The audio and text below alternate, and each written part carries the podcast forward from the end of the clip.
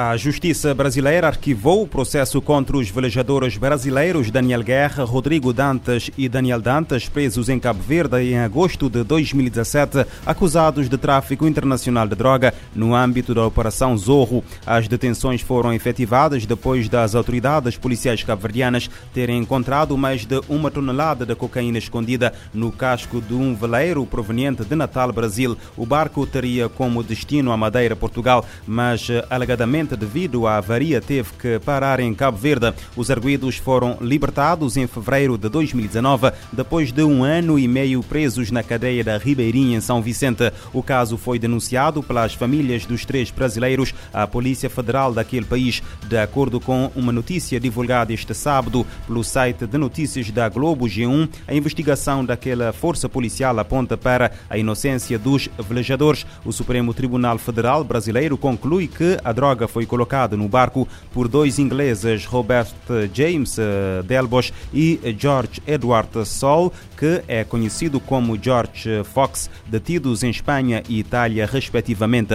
Os três brasileiros arguídos da Operação Zorro regressaram ao Brasil em fevereiro de 2019. Daniel Guerra, Rodrigo Dantas e Daniel Dantas regressaram à terra natal após a decisão do, do Tribunal da Comarca de São Vicente de 7 de fevereiro do mesmo ano que mudou a medida de equação da prisão preventiva para termo de identidade e residência sem proibição de saída do país. Tanto os brasileiros como o cidadão francês Olivier Thomas, capitão da embarcação, foram condenados em primeira instância a 29 de março de 2018 apenas de 10 anos de prisão por tráfico de droga em coautoria, em julgamento que seria parcialmente repetido por decisão do Tribunal da Relação. Esgotado o prazo de prisão preventiva, a medida de equação foi revista para termo de identidade e residência e porque a mesma não foi acompanhada por nenhuma outra, como o impedimento de saída do país, os arguídos aguardavam os trâmites processuais na sua terra uh, natal.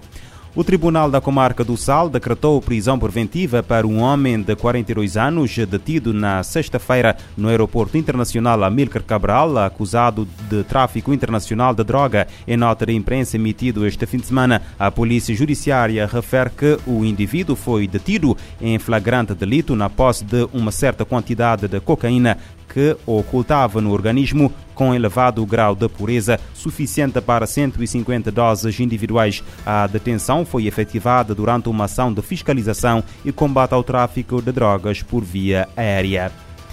Sete crianças eh, entre os 2 eh, eh, e os 14 anos morreram hoje, juntamente com a mãe, no incêndio na habitação onde viviam no leste de Paris. De acordo com a polícia e os bombeiros, o pai ficou gravemente ferido e foi transportado para o hospital. As crianças, cinco meninas e dois meninos, e os pais dormiam no segundo andar da casa quando o incêndio começou, de acordo com a polícia. O fogo foi extinto ao início início da manhã de hoje. No dia 16 de dezembro, seis pessoas morreram, entre as quais quatro crianças no incêndio num edifício de sete pisos localizado num bairro perto de Lyon, no sudeste de França.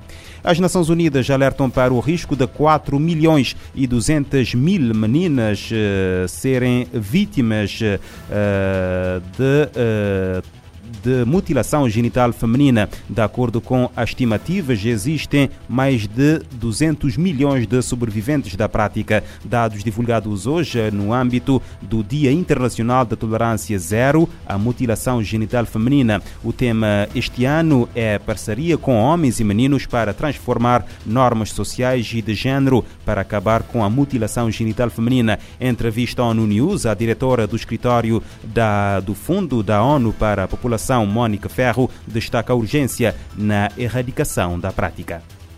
Sete em cada dez mulheres e meninas que vivem em países com alta prevalência de MGF acham que a prática deve terminar. A MGF viola os direitos de meninas e mulheres e limita as suas oportunidades de viverem uma vida com saúde, com educação e em dignidade. Numa altura em que os efeitos combinados dos conflitos, pobreza, alterações climáticas e desigualdade continuam a afetar os nossos esforços de eliminar nos próximos oito anos esta grave violação dos direitos humanos, é preciso alterar as relações de poder e a desigualdade de género em que esta prática se baseia. O secretário-geral da ONU, António Guterres, diz que a mutilação genital feminina é uma violação abominável dos direitos humanos fundamentais com uh, danos permanentes à saúde física e mental de mulheres e meninas.